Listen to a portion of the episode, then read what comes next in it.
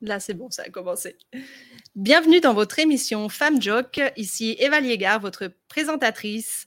Ici, on parle des femmes de Guyane, des femmes en Guyane, de nos aspirations, nos histoires sans langue de bois.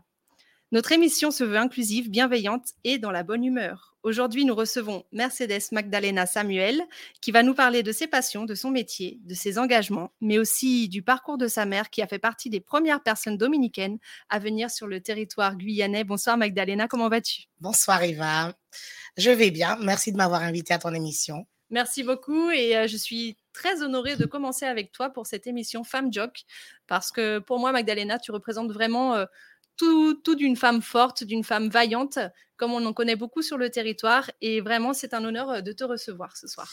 Ben, L'honneur est pour moi aussi. Merci. Donc, Magdalena, commençons un petit peu. Est-ce que tu as des enfants? Raconte-nous un petit peu ta vie. Oui, donc je suis maman euh, de trois enfants, mmh dont un de 19 ans, euh, Jordaël, le deuxième euh, Ismaël et ma dernière Abigail. D'accord. Et donc aujourd'hui, tu es là aussi pour nous parler de ton métier qui est une passion, oui. mais aussi de tes engagements. Donc commençons par ton métier. Raconte-nous un petit peu ton histoire. Alors, mon histoire euh, commence plus, plus précisément par ma maman, en fait. Mmh Parce que ma maman est arrivée en Guyane dans les années 70, 1970. Et euh, avec le but, en fait, euh, de... C'est une femme qui était cosmétologue et coiffeuse. Elle avait aussi euh, été maîtresse euh, de coiffure, professeure dans son pays. Et euh, elle est arrivée en Guyane avec un rêve, en fait. C'était de pouvoir s'organiser, faire des économies, repartir dans son pays pour ouvrir son académie de coiffure. Et alors, raconte-nous quel était son pays. Je l'ai dit en introduction. Alors, le pays de ma maman, c'est la République dominicaine. D'accord. Donc toi, tu es née ici? Non, je suis née. Euh, mes parents se sont connus ici en Guyane, puisque mon papa est Saint-Lucien, de l'île de, la... de Sainte-Lucie. Et ma mère, comme je l'ai dit auparavant, est de la République dominicaine. Donc, du coup, euh, une très belle rencontre. Ce qui a fait que ma mère n'est pas repartie. Donc, euh, je suis née là-bas parce que, en fait, elle avait des difficultés de santé. Et c'était une femme jock aussi. Donc, comme on dit, les chiens ne font pas les chats. Donc, du coup, euh, quand on lui a dit à six mois de grossesse qu'elle devait avorter de moi, donc euh, elle a dit ben non, non, c'est pas possible. Et elle a fui la Guyane et elle est partie dans son pays. Et euh, grâce à son courage, en fait, parce qu'elle est partie en pantoufle, en robe de nuit de l'hôpital, elle a pris l'avion comme ça. Et grâce à son courage, ben, je suis là aujourd'hui. Voilà. Donc, célébrons déjà cette réussite. Voilà. Et donc, ta maman est revenue ensuite en Guyane? Oui, elle est revenue avec moi dans les bras, j'avais trois mois. Donc, on s'est établi ici puisque mon papa était ici, ils se sont mariés et tout. Ils ont fait une partie du chemin ensemble. Malheureusement, après, ils se sont divorcés. Et j'ai grandi avec ma maman, qui, qui était une femme travailleuse, extrêmement travailleuse. J'ai toujours vu travailler, en fait. Et elle a commencé son parcours dans la coiffure ici. Donc, c'était la première dominicaine à avoir un salon de coiffure déclaré, pas clandestin. En fait, elle a, elle a commencé dans la clandestinité et tout de suite après, elle a pu s'établir. Vu les diplômes qu'elle avait, les qualifications qu'elle avait, elle a commencé euh, à faire ce qu'on peut dire, qu'on peut appeler maintenant euh, un parcours euh, pour faire valoir ses acquis professionnels. C'est sa validation d'acquis. Ouais, des ouais, ses validations et elle a réussi. Du coup, euh, ça s'est bien passé pour elle. Elle a pu s'installer, elle a pu commencer à travailler comme elle voulait. C'est une dame qui a beaucoup aidé euh, sa famille, restée en République dominicaine. Et du coup, elle m'a, elle m'a passé le virus en fait de la coiffure. Voilà pourquoi une de mes passions, mes grandes passions, est la coiffure. Et alors, du coup, tu es tombée dedans euh, quand ah oui, petite, c'est ça, ah dans la marmite? Oui. je suis tombée dans la marmite très petite, je me rappelle. Mes Barbies, elles étaient toutes défrisées, toutes les pauvres, les cheveux éclatés. Parce qu'à chaque défrisage, que, quand ma mère faisait des techniques, bah, j'étais sous la, sous la chaise de la cliente. Donne-moi un peu de produit et tout ça. Et pour que je la laisse tranquille, elle me, elle me refilait un peu de produit et voilà. Donc, c'était souvent ça et j'ai appris la coiffure comme ça. Ça a été tellement ça qu'à l'âge de 11 ans, je coiffais déjà ses clientes. Voilà, je l'aidais au salon. Oui. Voilà, oui. Et donc, alors à 11 ans, tu as commencé déjà à coiffer des clientes et par la suite, tu as continué tes études euh, dans oui. cette voie? Oui, alors donc, euh, ce qui s'est passé, c'est que à 11 ans, j'ai commencé à coiffer, à l'aider, quoi, à faire les shampoings, tout ce qui était basique.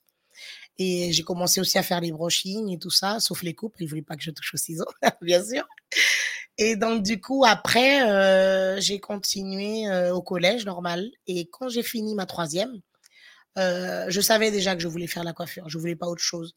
Je, rien d'autre m'intéressait, à part le vétérinaire, oui. Mmh mais donc, on m'a dit, oui, mais après, tu as sept ans d'études. J'ai dit, oh non, je laisse tomber. Je préfère la coiffure.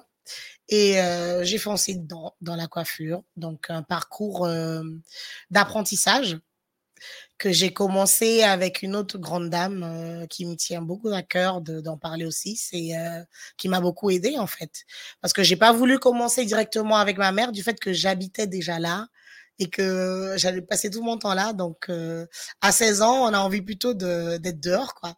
Et donc je suis allée chercher un patron comme tout le monde. Euh, pour euh, mon parcours euh, professionnel, pour commencer en apprentissage. Donc, j'ai commencé mon apprentissage avec Madame Alberta Ajax, qui se trouvait à l'époque, son salon se trouvait à la Cité Grande, vers Montabo. Et c'était génial, quoi, parce que j'y allais avec mon petit scooter et tout. J'étais trop contente. Voilà. D'accord. Donc, tu as fait de la coiffure. Oui. Ta, ta passion et ton métier, puisqu'après, tu as eu ton salon. Euh, oui, donc euh, avec Albert, j'ai fait un an d'apprentissage. Elle a eu quelques soucis de santé, donc euh, elle a dû fermer le salon. Donc du coup, ben, je suis revenue vers ma mère, qui a fini ma formation. Donc j'ai fait deux ans de CAP. À l'époque, à l'époque c'était trois ans de CAP, mais mon prof Aude Théolade à l'époque mmh a trouvé que j'étais douée et m'a fait passer le CAP en candidat libre. Et euh, au lieu de le passer en trois ans, je l'ai passé en deux ans. Ensuite, j'ai passé mon brevet professionnel et j'en ai fait mon métier. Voilà. D'accord. Voilà. Et donc, euh, cette euh, passion, ce qui est devenu un métier, euh, t'as fait rencontrer aussi des personnes qui t'ont donné envie de t'engager au niveau associatif, puisque tu fais aussi beaucoup de choses. Est-ce que tu veux nous en dire un peu plus? Oui, je dirais plutôt que c'était au niveau familial parce que ma mère aidait beaucoup de monde. Et elle, elle, était toujours, euh, euh, comment t'expliquer ça? Elle voulait toujours aider son prochain. Et euh, donc, du coup, je pense qu'elle m'a passé ça aussi. Je voyais ma mère aider les gens qui étaient dans le besoin et tout. Et euh, c'est venu naturellement, en fait. Une fois que j'ai grandi, que j'ai fait ma vie, j'ai toujours aidé euh, autrui. Mmh et euh, j'ai commencé, je pense qu'à peu près 18 à 15 ans dans le, dans le partager tout ce que je pouvais, des vêtements, des livres, des jouets, avec d'autres personnes qui étaient dans le besoin. Et j'ai continué surtout sur les vêtements. Donc, euh, c'est une des choses que j'ai mis en place il y a à peu près une quinzaine d'années, on va dire. D'accord. Mmh. Et donc, depuis, tu as pu aider euh, pas mal de familles qui sont devenues aussi des amis? Voilà, c'est ça. Des familles dans le besoin, euh, des animaux aussi dans le besoin. oui. Voilà, j'ai beaucoup aidé des animaux aussi et parce que c'est une de mes passions aussi, les animaux. Et, voilà, donc j'ai beaucoup aidé, euh, euh, sans compter en fait. J'étais pas là pour euh, attendre quelque chose en retour. J'étais surtout là dans l'urgence, une famille dans le besoin qui avait tout perdu. J'essayais de, de, de, partager avec elle le plus possible, que ce soit des vêtements, des ustensiles de cuisine.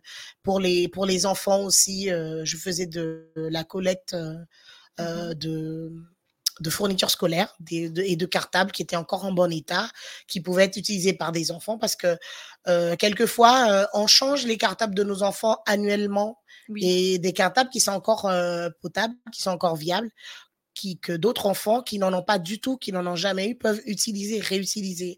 Donc, c'est ce que j'essaie de faire au plus autour de moi. D'accord. Et donc, Magdalena, si éventuellement, nous, on a des affaires bien sûr en bon état, est-ce qu'on peut te les donner quelque part, te les déposer? Oui, bien sûr. En général, je récupère à la maison. En fait, les, affaires, euh, maintenant, comme c'est bien rodé, ça arrive tout seul.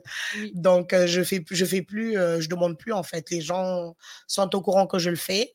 Donc, m'appellent et me déposent des vêtements, des livres, des cartables, des chaussures. vraiment, il y a un peu de tout. Même des ustensiles de cuisine.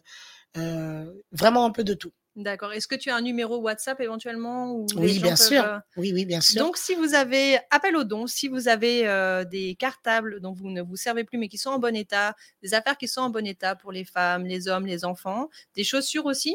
Oui, les chaussures. Voilà. Même pour les nouveau-nés. Pour les nouveau-nés aussi. Donc n'hésitez pas, Magdalena va nous envoyer, euh, enfin va nous va vous va vous donner va nous donner son numéro de téléphone et envoyer un petit message WhatsApp. Alors peut-être pas un appel parce que quand on a 10, 15, 20 appels par jour, ah c'est lourd, mais euh, un, petit message. WhatsApp. Il n'y a pas de souci, oui. Alors. Donc vous pouvez envoyer votre message au 06 94 03 55 53. Je répète, 0694 03 55 53. D'accord, merci Magdalena.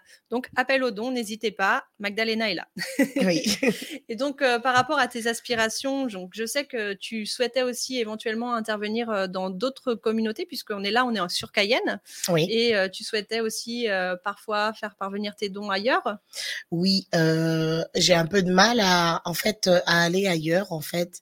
C'est-à-dire que comme j'habite en sur Cayenne, je fais surtout sur Cayenne, mais j'aimerais pouvoir atteindre euh, euh, d'autres communautés comme euh, les Amérindiens ou les Bushinengue, qui sont aussi sur notre territoire et que j'aimerais aider parce que je sais que dans l'intérieur du pays, on a énormément de besoins. Je pense que même plus que sur Cayenne. Donc oui, si des personnes qui nous écoutent sont au courant d'une situation, euh, de m'en faire part euh, parce que et de me dire exactement l'endroit où ça se situe parce que j'aimerais mmh bien pouvoir aller à l'intérieur du pays et euh, pouvoir aider plus de personnes en fait parce que je sais que il y a toujours des besoins.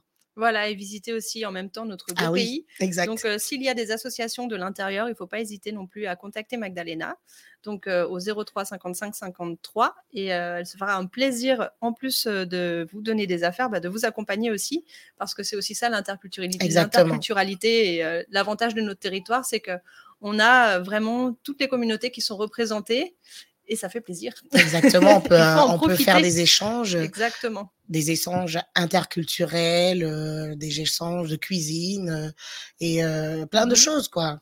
D'ailleurs, Magdalena, en parlant de cuisine, je sais qu'à un moment donné aussi, tu faisais des repas. Ah oui, oui. À un moment donné, j'ai j'ai vu la situation qui se passait, qui était à Buzaré. J'ai trouvé ça. un jour, je me promenais avec les enfants et j'ai trouvé ça trop pour moi, c'était dur de voir des familles entières sous des tentes. Mmh euh, et, de les voir, ça m'a, ça m'a vraiment touchée. Donc là, on parle des familles... Des réfugiés qui avaient à Buzaré, en fait, euh, à un moment donné, je crois qu'il y a deux ans de ça. C'était il y a deux ans, c'était avant le Covid, hein Oui, c'était juste avant le Covid. Mmh et donc, je pense quand euh, j'ai été sur place durant six mois à fournir des repas, une centaine de, de plats le jeudi. Je faisais qu'un seul jour parce que j'avais pas d'autres moyens. En fait, je, faisais toute seule. J'avais très, peu de personnes euh, qui se sont liées à la cause. J'avais peut-être deux ou trois amis qui sont liés à la cause. Et donc, du coup, euh, on ne on pouvait pas faire tous les jours. Ce qui aurait été mon, mon souhait. Mais bon, euh, on a fait comme on a pu. On est resté six mois sur place à, à leur amener des repas chauds entre midi et 13 heures le jeudi. Voilà. D'accord. Et donc, euh, avec tous ces engagements associatifs, tu as le temps aussi pour ta vie de famille et peut-être pour léguer ta passion à ta plus petite. oui. oui, elle est, elle est exactement comme moi. Elle fait pareil que ce que je faisais quand j'étais petite.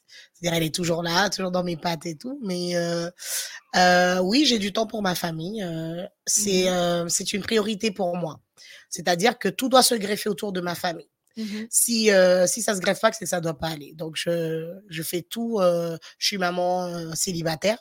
Donc, du coup, je fais très attention à mes enfants. Je les emmène partout avec moi et je m'en occupe. Donc, j'ai fait le souhait de les avoir et je m'en occupe énormément.